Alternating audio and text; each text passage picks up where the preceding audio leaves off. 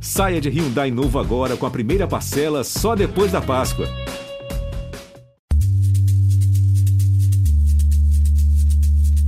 Talvez por causa de um ambiente repressor, ou simplesmente por essas questões não serem debatidas é, abertamente, elas são levadas para as entrelinhas, elas são levadas para as metáforas que a literatura fantástica como um todo permitem a gente trabalhar o horror talvez lide mais fortemente com essa questão de alteridade, né? Porque o monstro é o outro, né? O medo tá no desconhecido. Então, o horror você tem a ordem natural do mundo a ordem natural do mundo pode ser você, pessoa heterossexual, cisgênero, e de repente tem algo que subverte essa ordem, que pode ser o gay, né? O gay é o monstro. Quando a gente pensa nas questões de racismo, tem tudo que foi feito ao redor do voodoo, né? Tipo, criou-se um outro voodoo no cinema, porque ninguém entendia aquilo, entendia e queria jogar uma carga diferente ali. Então acho que sim, o cara, o horror se comunica com essa questão queer desde o início, assim.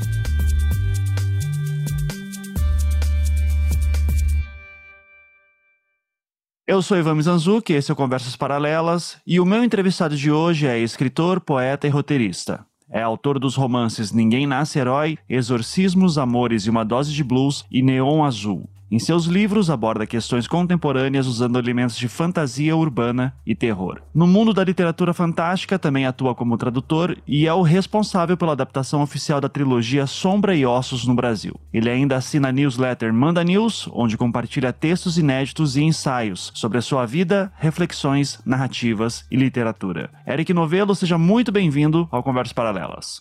E aí, Ivan, obrigado pelo convite. Prazer estar aqui.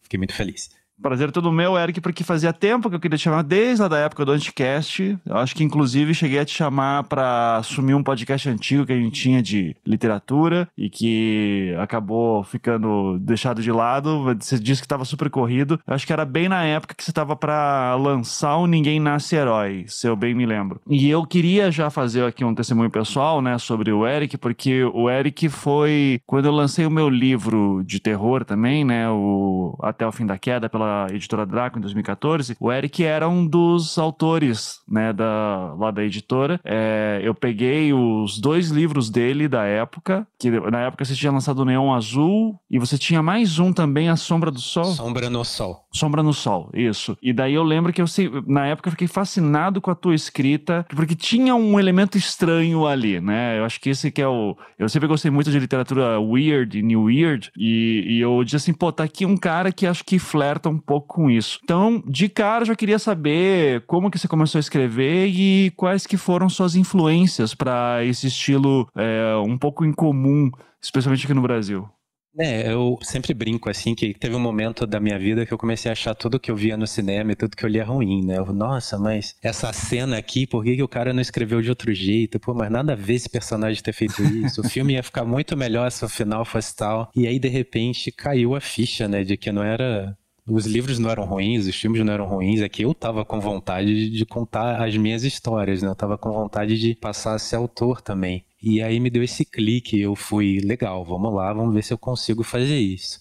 Mas foi um, assim, foi um caminho de testes até eu entender é, o que eu queria. Eu cresci, ele foi adolescente na década de 90, então a gente teve forte influência de, de Stephen King, né? Stephen King era a referência de, junto com Annie Rice, que também aparecia nas livrarias, né? Stephen King era o cara que você via os filmes na televisão, né? E falava, nossa, que filme de terror legal. Pô, esse também é legal. E um dia você descobria, pô, tudo foi adaptado do trabalho de um mesmo cara e você ia atrás dele para ler. Mas o Stephen King é um terror mais tradicional, né? Assim, o Weird veio vindo de algum outro lugar, assim, que eu nem sei especificar. Mais adiante eu passei a gostar muito de Cronenberg, David Lynch, mas justamente porque eu gostava desse elemento estranho. Não foram eles que trouxeram o elemento estranho para mim. Eu acho que o estranho era eu.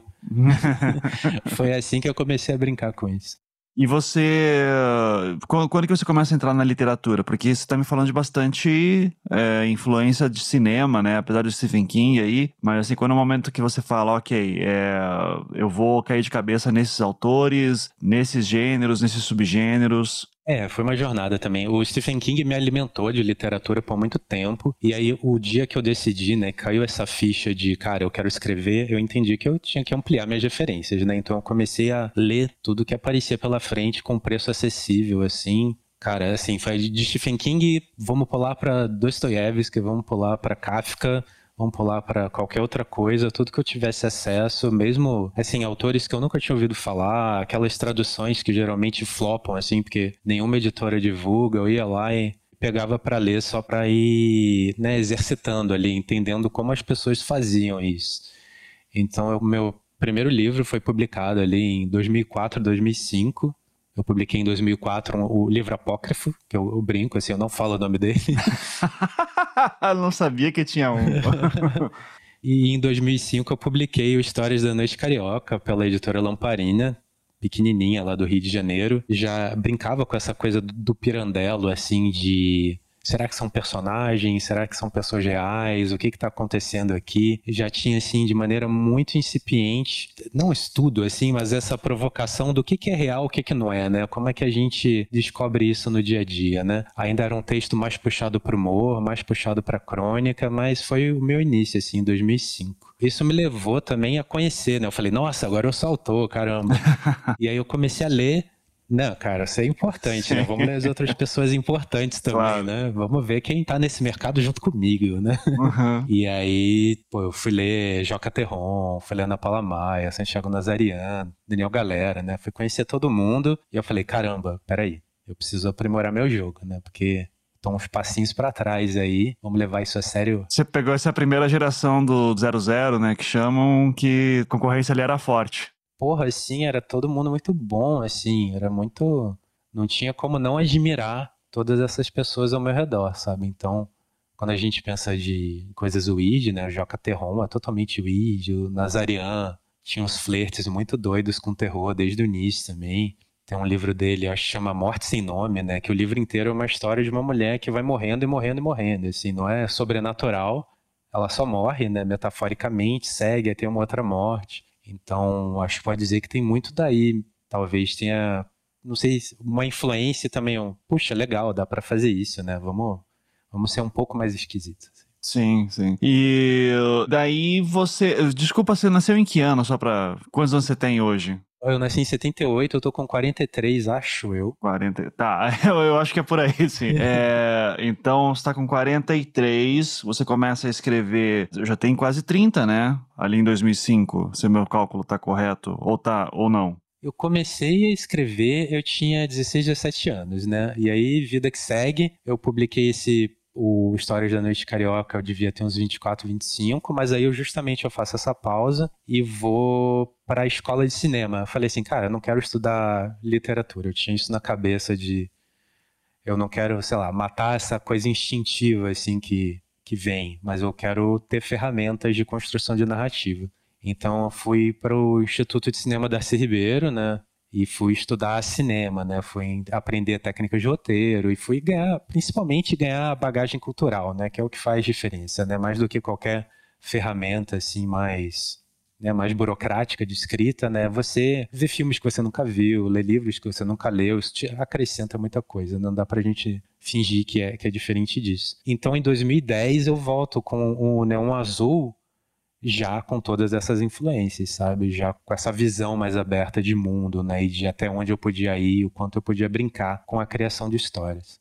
Uhum. E como que isso, essa sua descoberta como escritor, como contador de histórias, como que isso anda em paralelo com a sua própria uh, descoberta de quem você é, especialmente na questão de sexualidade, gênero, assim, isso estava andando em paralelo ou já estava bem resolvido de um lado e do outro nem tanto? Porque esses temas se cruzam na sua, no seu trabalho, né? É, completamente, completamente. Assim, eu até mudar para São Paulo, eu tinha aqui uns 29 anos de idade, assim, eu, eu controlava muito, assim, quem, quem sabia que eu era uma pessoa queer. Vou usar queer aqui de, de termo guarda-chuva, tá? Só para facilitar. E, e, quem não sabia, né? A minha relação com família e esse assunto era muito complicada. E, e eu digo que é justamente isso que me trouxe para fantasia, porque quando você pensa no Neon Azul, é um bar que você entra e lá tudo é possível, né? Os seus maiores sonhos podem se realizar, independente das consequências disso.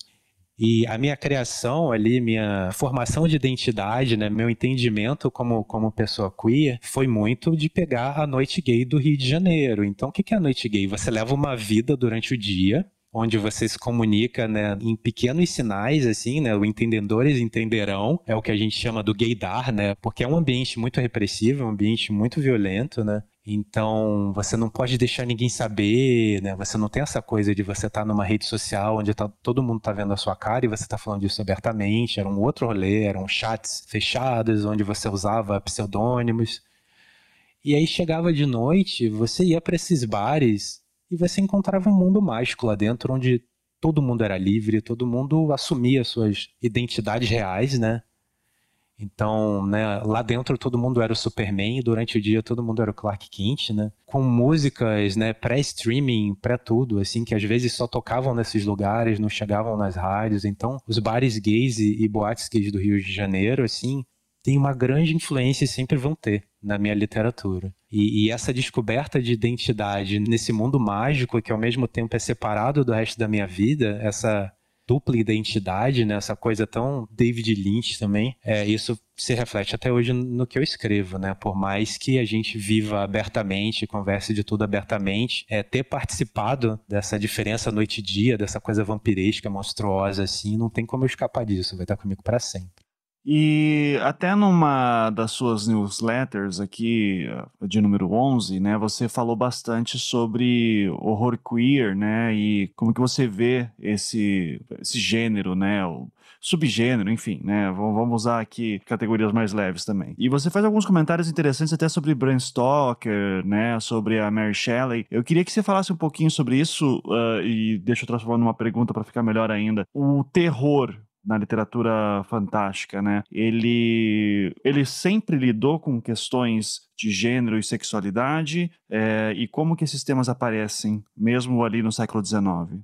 É, eu acho legal a gente pensar, né, que pré-debate, né, pré-existir a palavra homossexual, né, como é que a gente imagina as pessoas lidando com isso, né? Como é que você olha para si mesmo e fala, caramba, eu gosto de algo diferente do que a maioria das pessoas ao meu redor gosta, né? Eu acho que isso traz questões muito profundas para quem vive isso, né? E cada um deve ter encontrado os seus mecanismos de ou de liberdade ou de repressão, né? O gótico, assim, quando você pega gótico não precisa estar necessariamente ligado ao horror, né? Mas podem também caminhar juntos, né? Quando você pega autores importantes, tipo, sei lá, deixa eu pensar, Matthew Lewis, Thomas Beckford, são ainda um gótico muito incipiente ali, cara. Eles eram, eles eram gays, eles eram homossexuais. Pré-palavra homossexual, né? O Bram Stoker já já indo para essa coisa do terror, ele disse, né, que ele foi muito influenciado pela morte do Oscar Wilde, que era amigo dele, assim.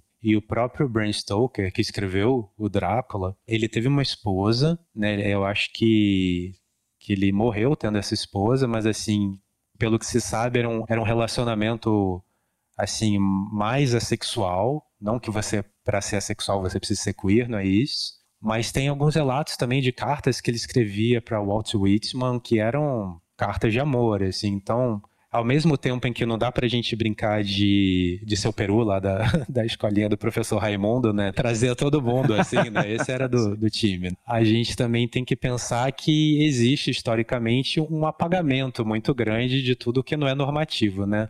Então, cabe aí a cada um é, alcançar esses entendimentos, né? Então, se o Brinstow era ou não era, eu não sei, mas com certeza essas coisas, assim, afetaram ele. E, e o Drácula, o que é o Drácula, né? O Drácula, essa coisa estranha, né? Essa coisa que você vê como diferente e por causa disso você tem medo, né? O cara tá lá, o cara, né? O monstro tá lá bebendo sangue de homens e mulheres, né? Você pensa na relação da Minnie e da Lucy, cara, é totalmente queer, né? Tem algo muito entre elas ali que é muito, mesmo no livro, é muito sexual, né? Depois foi extremamente sexualizado. A relação do Rainfield com Drácula, cara, é uma relação de dominador e, e submisso ali, né? Uma relação de poder entre dois homens. A própria Mary Shelley, cara, voltando assim no tempo, né? Mary Shelley escreveu Frankenstein, antes do Drácula, assim, não sei precisar quanto tempo. Mas as cartas escritas após a morte do marido dela, assim, indicam que talvez ela tivesse questões ali de ou de ser bissexual, ou de, de ser uma mulher lésbica, assim, que não sabia que podia exercer coisas além da heterossexualidade. Então ela tem cartas ali, né, que se encontram dela dizendo o que ela sentia, né, desejo por outras mulheres. Não sei como ela expressa isso, mas tinha essa questão e ela não sabia lidar com isso, assim. E aí a gente pensa que o monstro de Frankenstein é o quê, cara? É o, o monstro é a figura principal, tem uma questão ao redor dele de capacidade de amar e uma questão de não ser amado por ser diferente, né? O, o monstro ele quer amar, mas ele não é amado pelo próprio pai dele, vamos dizer assim, né? Então essas questões estão todas aí. Se a gente vai para Carmila também, Carmila é de 1870 e alguma coisa, é pré-Drácula é uma vampira lésbica, né? É uma mulher que sai para realizar seus desejos por outras mulheres, né? Então ela vai lá beber o sangue, beber o sangue de mulheres e ela quer ver, despir essas mulheres. Essas questões estavam sempre aí, mas talvez por causa de um ambiente repressor, ou simplesmente por essas questões não serem debatidas é, abertamente, elas são levadas para as entrelinhas, elas são levadas para as metáforas que a literatura fantástica como um todo permitem a gente trabalhar. O horror talvez lide mais fortemente com essa questão de alteridade, né? Porque o monstro é o outro, né? O medo está no desconhecido. Então, o horror você tem a ordem natural do mundo, a ordem natural do mundo pode ser você, pessoa heterossexual, cisgênero, e de repente tem algo que subverte essa ordem, que pode ser o gay, né? O gay é o monstro. Quando a gente pensa nas questões de racismo, tem tudo que foi feito ao redor do voodoo, né? Tipo, criou-se um outro voodoo no cinema, porque ninguém entendia aquilo, ou entendia e queria jogar uma carga diferente ali. Então acho que sim, o cara, o horror se comunica com essa questão queer desde o início, assim. E me parece também que é o campo perfeito para você fazer metáforas, né? Que nem você falou, num, num, mundo heteronormativo em que as pessoas não podem nem se é, manifestar livremente, né? Então, deve ter algum momento em que uma chave vira e autores LGBTQIA+, podem, de repente, começar a se manifestar, dizendo, não, eu sou diferente, eu não sou o padrão a que a sociedade espera, é, e eu vou deixar isso mais explícito nas, nas, minhas obras. Isso é recente, em que você tem autores como você, que falam mais abertamente sobre gênero e sexualidade, e é, não precisam trabalhar tanto com metáforas, podem simplesmente trabalhar isso como que isso aqui é o normal? Ah, eu acho que sim, é um fenômeno bem recente. Eu acho que quando a gente sai um pouco do horror, isso veio muito pela literatura jovem adulta americana, né? Que influenciou o mercado como um todo porque o jovem adulto ele trabalha esses temas sem nenhum medo, assim, né? Tanto que toda hora tem bibliotecas, colégios é, estadunidenses, assim, tentando proibir determinados livros, né? Então, de repente, essa nova geração LGBT começou a se ver representada nos livros jovem adulto. Essas questões começaram a ser conversadas mais abertamente é, em redes sociais. Você não está mais sozinho, né? É, ser uma pessoa queer era uma, uma experiência de solidão. E quando você tem internet para encontrar outras pessoas, como como você, você descobre que você faz parte de, de um grupo muito mais amplo, não importa o quanto te digam que você está errado. Então, assim, é natural que depois da gente consumir todas essas histórias com elementos queer codificados, você passe a, a falar disso mais abertamente. Não é assim que antes você estava representado e de repente você assume o controle da sua história. Eu acho que não dá para dizer isso por causa do que a gente conversou, né? De já ver Mary Shelley, sei lá, o Murnau, que dirigiu Nosferatu, era gay. Essas pessoas já estavam no controle das suas narrativas, né? Dos seus projetos narrativos, mas elas não podiam expressar certos assuntos abertamente. Então a gente começa a expressar isso abertamente na literatura jovem adulto, tipo, ah, nós também merecemos um final feliz, nós também merecemos a história de amor. Por que, que não pode ter uma comédia romântica com um casal gay, um casal lésbico? Só que isso é uma armadilha. Eu acho que para mim isso, isso é uma armadilha também, porque você fica criando o LGBT perfeitinho, né? Você só pode estar nessa história se você tiver o seu final feliz, se você for é, monogâmico, se você estiver contando a história do seu primeiro amor, se você estiver passando pelo seu momento Heartstopper, nada contra, a série lindíssima, mas não pode ser só isso. Então acho que o horror ajuda a gente a ampliar essa fronteira muito fortemente e começar a debater quem é o monstro. Acho que a grande questão do horror aí é permitir que a gente fale quem é esse monstro aí que está sendo representado, sabe? Nós também temos os nossos monstros. Um autor que eu sempre fui muito fascinado uh, por conta dos filmes, principalmente, né, foi o Clive Barker. E eu lembro que o dia que eu li pela primeira vez o conto dele, que eu não conhecia, conhecia os filmes e daí a literatura do Clive Barker eu nunca tinha conseguido olhar de perto, até por questão de tradução, é, acesso a esses livros não era muito fácil aqui. E eu li, ah, eu não sei como é que foi traduzido para português o nome, mas é In the Hills, the Cities. Acho que nas colinas, as cidades é o nome do, do conto. Você conhece esse conto? Isso eu não conheço. Eu não... É um dos mais famosos, assim, dele dentro do que seria o New Weird, essa nova leva de autores de literatura fantástica e terror ali no final da década de 90, início dos anos 2000. É, e daí esse conto dele tá numa coletânea, acho que o, que o Jeff Vandermeer fez com a esposa dele em 2000 e pouquinho. Seria tipo um dos precursores do subgênero New Weird. Só para explicar, New Weird é esse subgênero de literatura fantástica que fala sobre alterações de corpos, enfim, né? Já tem um, outro, uma outra pegada aí também. E, e daí eu lembro de, de ler aquele conto e ele é protagonizado por um casal gay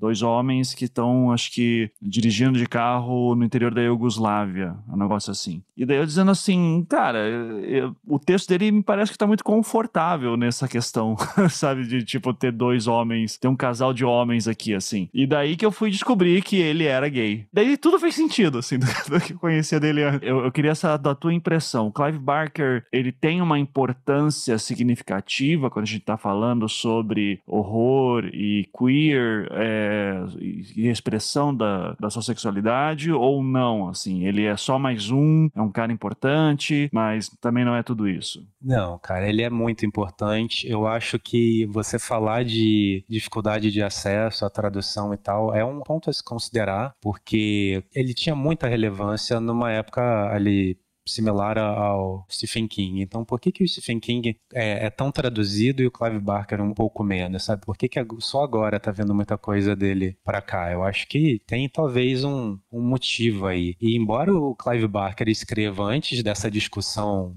mais recente do horror queer, cara, é, é, um dos pais, assim, do terror, das nossas referências, cara, do Pinhead, né, com Hellraiser, e ele é gay, isso não é comentado. Por que que não é comentado? O Clive Barker, é, é assim, ele é muito livre no, nos projetos que ele faz, eu acho isso incrível, né, ele tem projetos de arte plástica que são super eróticos, super eróticos, tipo, se você não é gay, procure por sua conta e risco, porque você vai ver coisas, e ao mesmo tempo ele tá escrevendo contos, ele tá escrevendo romances, vezes ele escreve é, livros em que o protagonista é queer, livros em que isso não é relevante. Ele tem é, histórias infantis, esqueci agora o nome, mas saiu um dos livros aqui, um livro ilustrado, assim, ele pinta, né? Tem aquele Amrat, né? Amrat, não sei. É esse o do gatinho, assim, eu não lembro agora, me fugiu. Mas é um livro incrível, incrível, assim, vale muito a pena. Eu acho que ele foi muito caro quando ele saiu, por ser um livro colorido, ilustrado, e não deu certo. Mas é, é, um cara muito versátil no que ele faz. Ele traz já no Hellraiser 1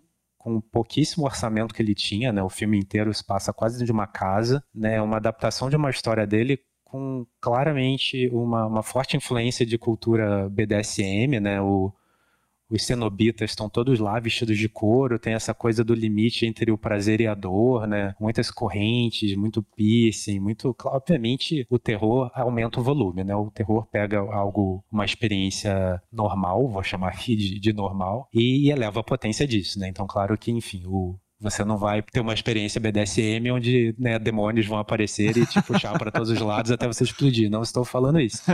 Mas, cara, o visual deles é BDSM, é maravilhoso, né? É, tem algo meio andrógeno também. Acho um Porra, é muito incrível. Isso, esse filme é de quando? Talvez de 86, ali, final da década de 80? Uh, 87. Eu acho muito legal. 87? Baita referência. É, e como ele vira, né, assim, uma referência do terror ali, que numa época de Jason e Fred ganhando tudo, né? E ele vai para uma margem. É, é, que assim, eu confesso assim, que eu nunca tive muito paciência para ver todos os filmes do Hellraiser, né? O primeiro, para mim, é maravilhoso. Eu devo ter visto outro, alguns outros, mas até porque o Barker também não ficou muito em cima, né, da, da produção. Então me parece aquelas coisas tipo, ah, eu quero ver o que, que o Barker faz, assim, uhum. não quero ficar vendo muito o que os outros fizeram com o personagem dele, né? Agora, quando me deu também essa sacada, tipo, cara, isso aqui tem muitas referências homoeróticas e eu É, e acho que agora tá fazendo bastante sentido, especialmente na questão da BDSM, né? Dessa questão do, do, prazer com a dor, e que é uma marca de muitos de seus livros. Eu, eu falei Amrat, o nome, na verdade, é Abarat. Abarat, isso. E acho que no Brasil só saiu o primeiro volume, que eu me lembro, assim, não, não, não sai, são três volumes, e é para autores menores, né, daí justamente também. E eu sentia isso também, que tipo, de repente, o fato dele ser abertamente gay era um problema uh, ah, para ele não ser tão popular quanto o Stephen King, porque eu particularmente prefiro o Barker, né, eu prefiro a obra dele, eu acho é, mais, é horrível, sempre, que eu falo sobre isso,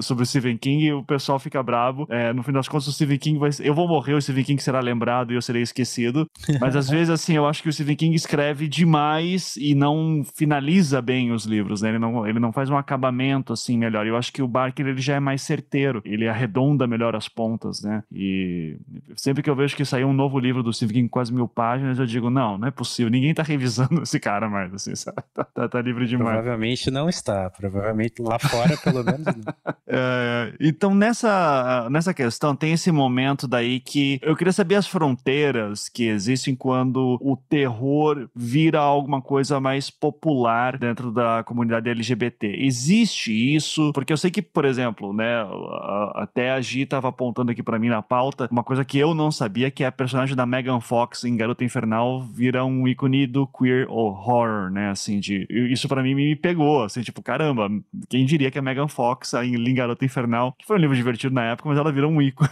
assim. Então eu queria saber até que ponto que se existe dentro da comunidade LGBT muitos fãs de terror, uh, se existe, se isso é discutido, se são, existe uma subcultura ali dentro que não chega uh, para o mainstream, se existe literatura própria, assim que também não chega até a gente. Como é que esse meio da literatura fantástica opera dentro de você? Ou você tem que ficar toda hora tentando negociar com um público maior e ver o que, que você pode publicar e o que não pode? Existe alguma amarra assim? Ou você consegue falar mais livremente? Ah, eu acho que dá para falar mais livremente. A gente tem que pensar o seguinte, né? Quando você não tem a representatividade, você precisa é, se projetar em pequenos elementos, né? Que você se identifica. Então você começa a criar dentro da sua própria cabeça que um personagem e outro são um casal, ou que aquele ali está sendo representado como um gay. E isso acontece da parte da produção também, né? Como você tem toda essa repressão de estúdio, né? Quanto mais caro é um produto, né? Mais gente palpitando vai ter. Os caras começam a enfiar isso nas entrelinhas. E, e existe essa menos na literatura, mas pode acontecer também. E o que acontece também é o seguinte: como a gente tem a questão da alteridade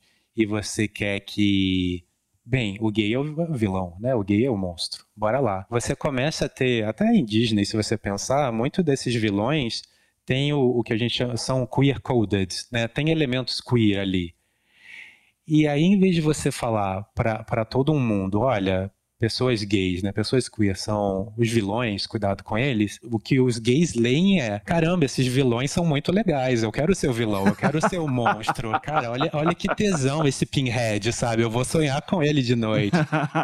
Quero esse espininho da cabeça dele se esfregando no meu cangote. Então tem um efeito totalmente contrário. E aí você cria toda uma comunidade queer que é fã de terror, porque se via representado nos monstros, que entendia né, essas questões mais mais profundas de medo, né? De, de você ser o, o outcast, né? Você ser aquele cara que tá fora da comunidade, você ser o elemento estranho, e, e cria uma, uma conexão muito forte. Então, foi talvez acidental, né? Foi um efeito colateral do que queriam fazer, mas existiu. Ainda não existe, eu acho, pelo menos até onde eu enxergo, uma cena de horror queer na literatura. Assim, você tem autores fazendo isso, mas não dá pra gente debater, como a gente conseguiria eh, debater, por exemplo, a importância de um Jordan Peele na, no horror noir, no horror negro, entendeu? Isso ainda tá para acontecer. E eu espero que aconteça no cinema rápido, assim, porque o cinema sempre acelera, né? Puxa tendências na literatura, mas a literatura tem uma liberdade de, de alimentar uma cena independente, né? Então,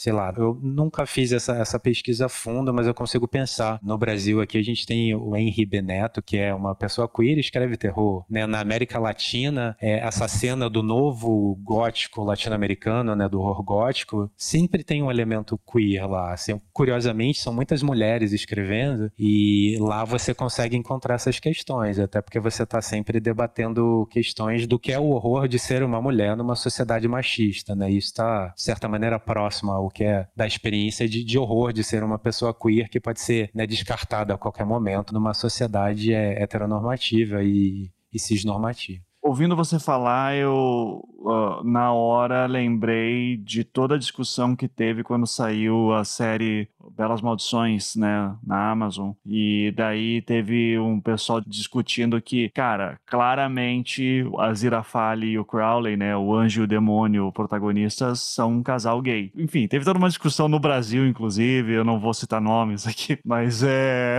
Mas o próprio Neil Gaiman achou incrível, assim, né? Ele disse assim: não, essa discussão, isso aí é discutido faz muito tempo entre meus fãs, é... e eu sempre achei uma possibilidade possível, sabe? Eu achei bacana o, o Gaiman se colocar nisso. Dizer, não, eu gosto quando vocês fãs encontram isso na, nas obras, né? Ele, salvo engano, o Gaiman não admitiu que eles são um casal, mas ele deixou aberta a possibilidade, e isso virou daí um todo um tópico, assim, na, nas redes sociais. E ele tá passando agora por um processo parecido, o Neil Gaiman, por conta da adaptação que vai ser do Netflix, né? Do, do Sandman. Que também tem alguns personagens que vão ser representados de forma diferente do quadrinho. Pelo menos assim, é, salvo engano, vai ter um outro personagem que deixa de ser branco, né? E vira negro. Uh, e também tem personagem que acho que muda o gênero também na adaptação. E ele fala: olha, todas essas adaptações elas são perfeitamente condizentes com o universo de Sandman. Se você não percebe isso, você não entendeu a minha obra, né? Queria a tua opinião. Uh, me pareceu também um cara sempre que já,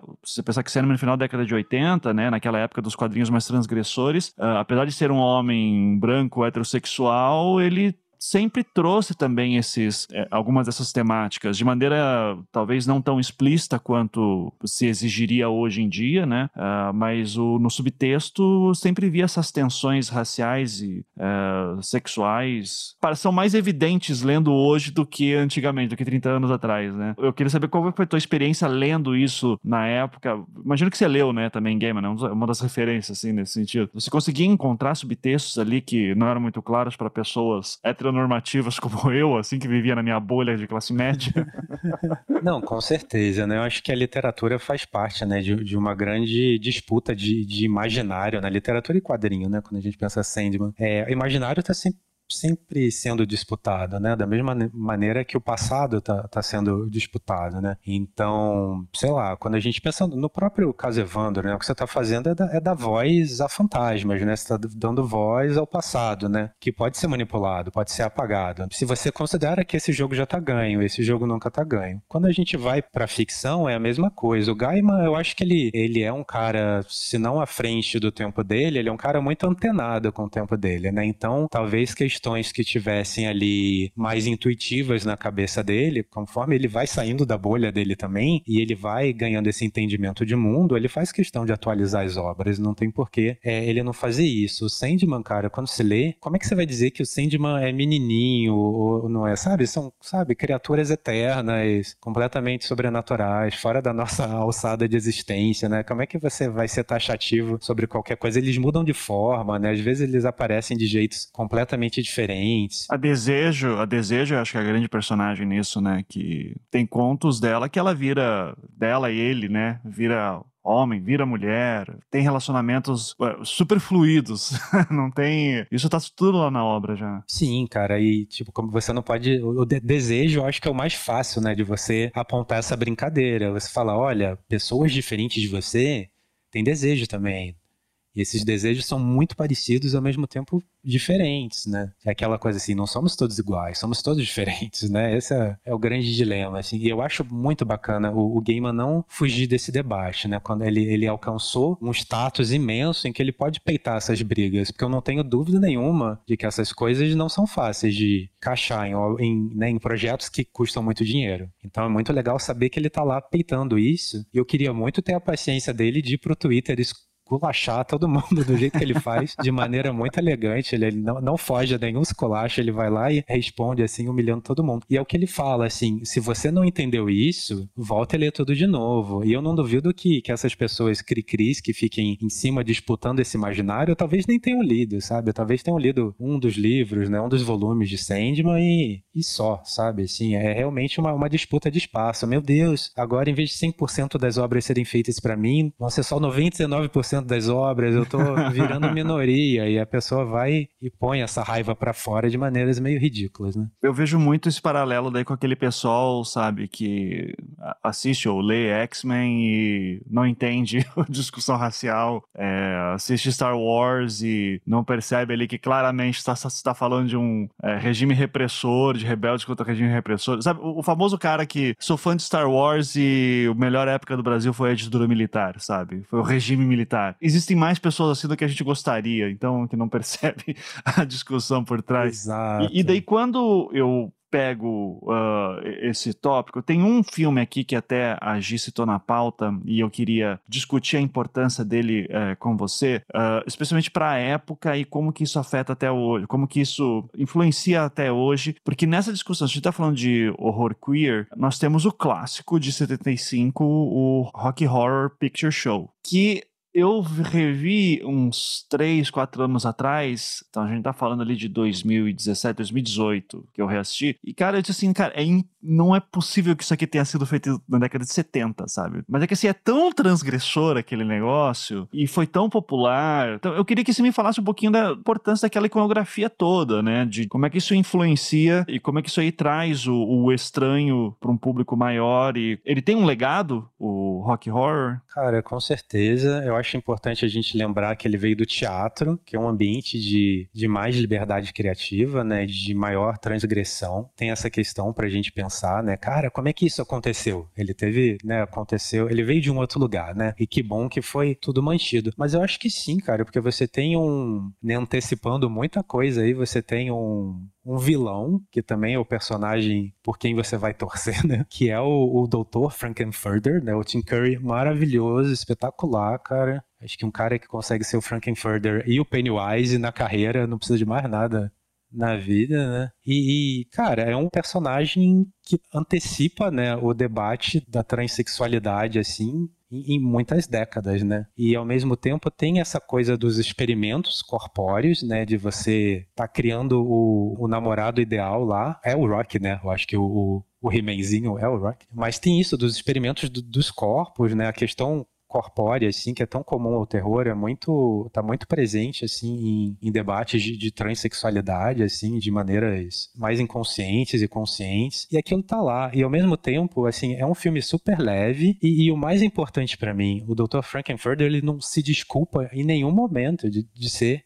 quem ele é, cara. Ele é a grande estrela daquele show e ele sabe disso. Ele sabe disso. Tem uma cena, cara, é assim, eu lembro de, de momentos, né, do filme e, e, da peça, né, que eu cheguei a ver uma, uma ou duas montagens aqui no Brasil, que é uma hora em que ele vai pro quarto com o casal tá em camas separadas, né, é que o casal que precisa lá se, se, hospedar na casa dele. E aí, vamos dizer, ele tá com a mulher, né? A mulher acha que tá com o marido, né? O recém-casados ali na cama. E aí, quando sai de debaixo do lençol, é o Frankenfurter. E aí, a mulher fala para ele: Meu Deus, o que você fez com o fulano? E ele fala: Nada, você acha que eu deveria? Sabe assim? É, bem no tempo, é, é, é entrelinha, mas é um total escracho, né? E o escracho ele traz da entrelinha para um código mais aberto. E, e, isso cria uma paixão, assim, muita gente, né? Esse troço é, é conhecido, né? Para as pessoas irem para o cinema e representar, né, em tempo real, o que está acontecendo na tela. É terror, mas ao mesmo tempo tem essa leveza da comédia, né? Que traz uma maior permeabilidade, eu acho, né? O terror já, já opera em esferas diferentes, assim. Eu acho muito icônico, cara. Eu acho muito empoderador antes de empoderamento ser um termo tão desgastado, né? Eu acho muito incrível. E saindo então de Estados Unidos e Europa, vindo aqui para a América Latina. A gente daí coloca alguns outros componentes de classe, história de colonialismo, né, a luta contra imperialismos. Eu sei que esse tema está te interessando também ultimamente, então eu queria saber como é que você vê essa intersexualidade, né? O debate aqui é diferente, ele se manifesta de outra forma. O que, que você vê de diferença dessas obras que a gente citou para a nossa realidade aqui?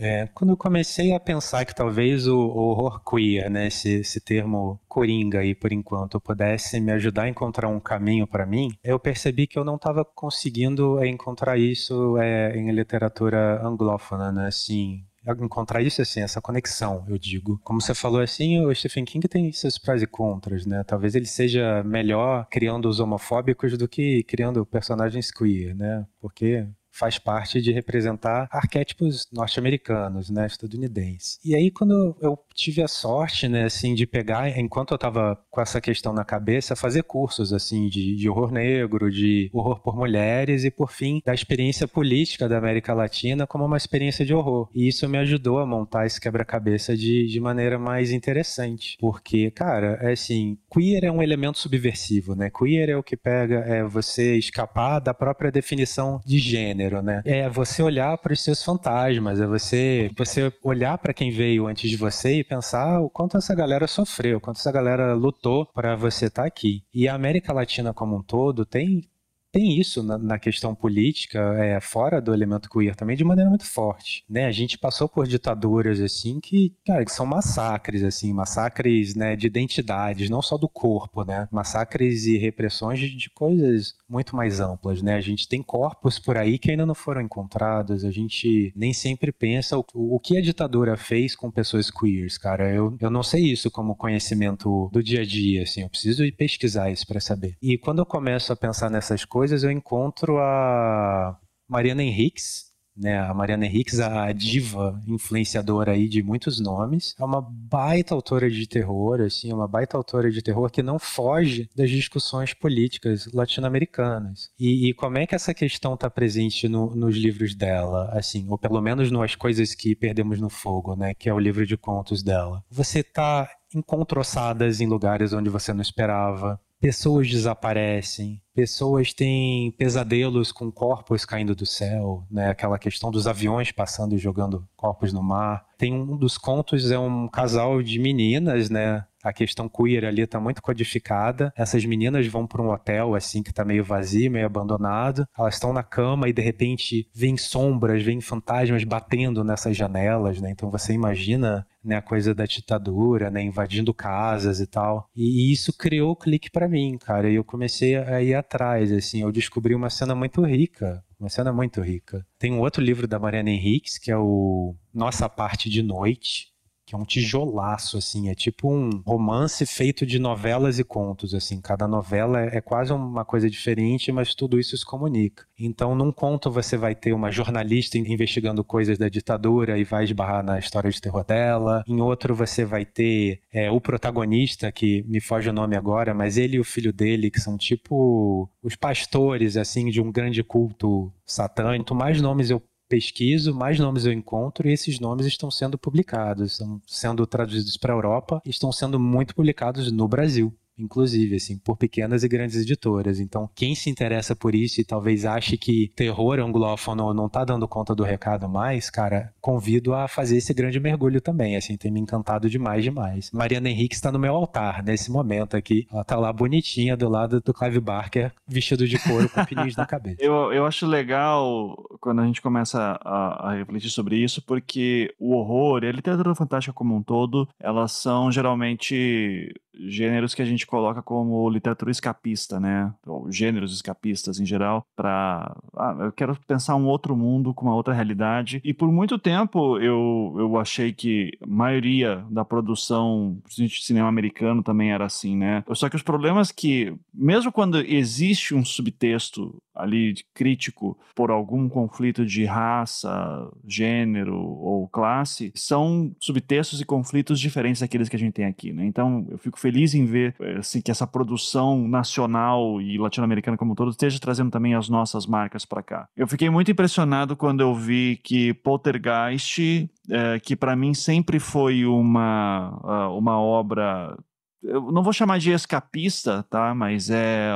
Eu nunca parei para pensar em questões muito profundas sobre Poltergeist, né? O famoso filme, né? Da Casa Mal Assombrada. O termo Poltergeist ficou famoso ali dentro, é do Spielberg, né? E daí eu lembro de alguém, alguma. Eu não vou lembrar o nome dela agora, mas era tipo, sei lá, era, era uma pesquisadora dos Estados Unidos que estudava filmes de terror, contextos políticos em filmes de terror da década de 80. Daí alguém falava: não, mas, pô, um Poltergeist é um filme só pra se divertir assistir, ela falou: ah, é um filme que é uma família de classe média branca morando num subúrbio e começa a ser assombrada e descobre que tem um, um cemitério indígena, que a casa dela foi construída em cima de um cemitério indígena. E você não vê nenhum problema nisso, questão de, de, de conflito uh, étnico aí, né, de raça. E eu disse, caraca, é, é, é muito real, sabe? Tipo, tem, existe ali realmente uma discussão, mas ela é tão deixada no subtexto que ela não grita a questão racial. Muito diferente de qualquer obra do Jordan Peele, que nem você acabou de citar.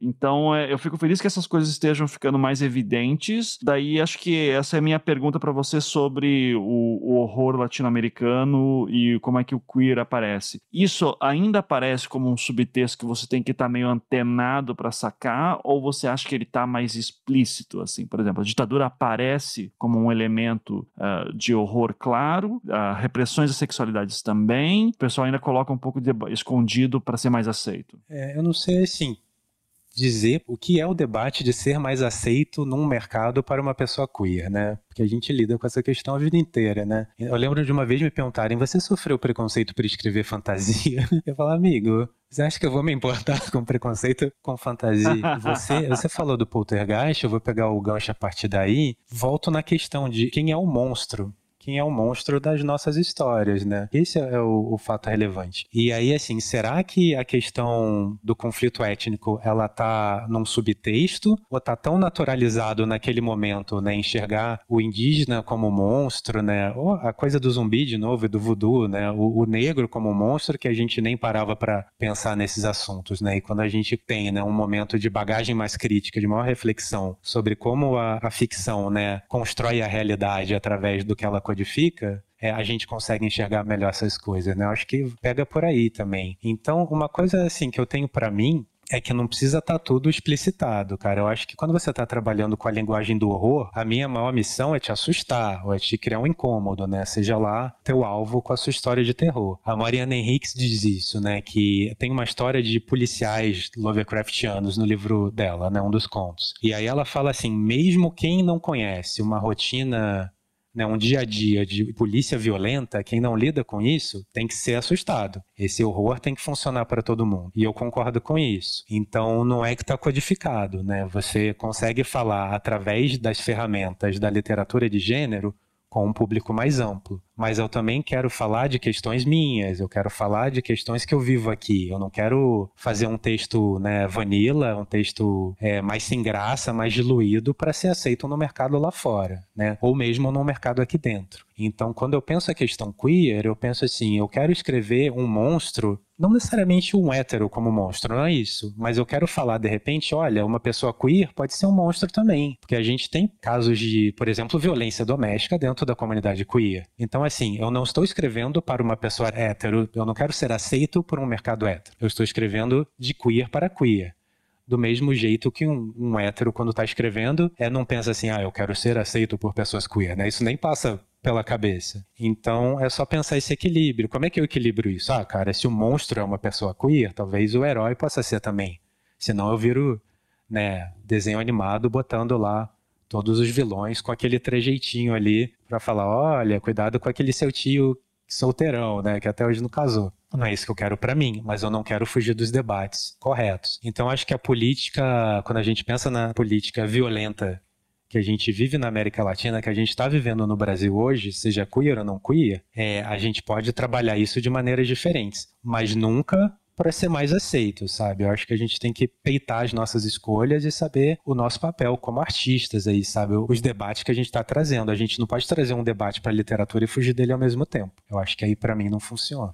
Tá, é excelente reflexão também. É, é, às vezes é, é que é foda porque eu, como, de novo, como alguém que é super padrão do que a sociedade espera, né? De, de homem branco, classe média, hétero, é, sabe, monogâmico. Eu tenho uma vontade muito grande em sempre dar vozes para pessoas que geralmente não teriam, né? Usar dos meus privilégios para poder colocar outras vozes aqui trabalhando comigo ou, né, sendo temas de trabalhos meus. Mas ao mesmo tempo também é importante dar condições para que todo mundo tenha voz igualitária, né? E daí nesses pontos que a gente vai ver que às vezes eu tenho alguma expectativa sobre o que eu vou ler e a pessoa nem está interessada em, e nem deve estar interessada em corresponder com as minhas expectativas, né? E eu acho isso maravilhoso, assim, é, é uma questão de, de da gente saber lidar com as diferenças de verdade, né? E se tratar como igual. Mas há um caminho longo ali pela frente ainda, então eu, Eric, eu só tenho que agradecer pela aula que você deu aqui e espero tê-lo aqui outras vezes para falar sobre livros novos, que daí já vem a minha última pergunta para você. Seu último livro foi 2017. Eu sei que está fazendo traduções agora. Pensa em lançar alguma coisa nova uh, no futuro próximo? Sim, eu estou escrevendo um livro de contos pensando essa questão de horror político latino-americano e também identidade queer. Ele está no meio do caminho da escrita, então ainda leva um tempo. A eleição do excelentíssimo presidente me bugou assim como artista, então levei,